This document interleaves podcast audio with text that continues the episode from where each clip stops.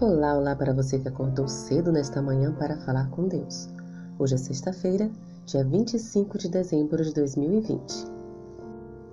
O leão, que aqui tanto precisamos respeitar e temer, se deitará. Então, com o cordeiro e tudo na nova terra será paz e harmonia.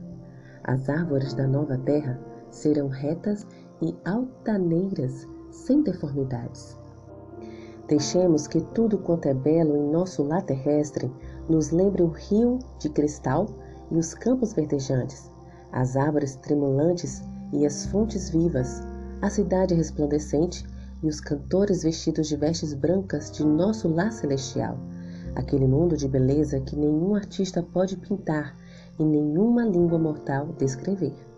Deixe que sua mente imagine o lar dos remidos, mas Lembre-se de que ele será mais glorioso do que eu pode pintar a sua mais brilhante imaginação. O receio de fazer com que a herança futura pareça material demais tem levado muitos a espiritualizar as mesmas verdades que nos levam a considerá-la nosso lar. Cristo garantiu aos seus discípulos que iria preparar um lugar para eles na casa de seu Pai. Aqueles que aceitam os ensinos da palavra de Deus não serão totalmente ignorantes com respeito à morada celestial.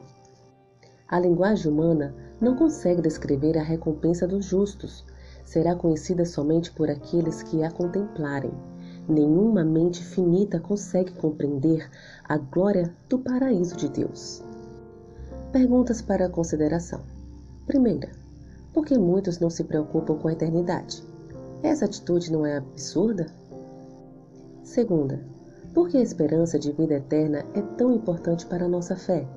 Sem ela, por que realmente não temos nada? Terceira, na ciência há coisas mais complexas. Os cientistas não falam mais em formas de vida simples, porque, afinal, as formas de vida mais simples não são tão simples assim. Cada nova descoberta traz mais perguntas. Como isso nos ajuda a entender o quanto aprenderemos na escola celestial. A dor e o sofrimento cessarão e será inaugurada uma nova ordem de coisas. A dor e o sofrimento cessarão e será inaugurada uma nova ordem de coisas. Em 2 Pedro, capítulo 3, versículos de 10 a 13 diz: Tudo que existe será destruído pelo fogo, e os elementos serão desfeitos. Em Apocalipse capítulo 21, versículos de 1 a 6 diz: O novo céu e a nova terra serão perfeitos, sem dor, morte e sofrimento. Habitaremos com o próprio Senhor. A esperança de vida eterna em um novo céu e em uma nova terra, onde comeremos da árvore da vida e habitaremos na nova Jerusalém.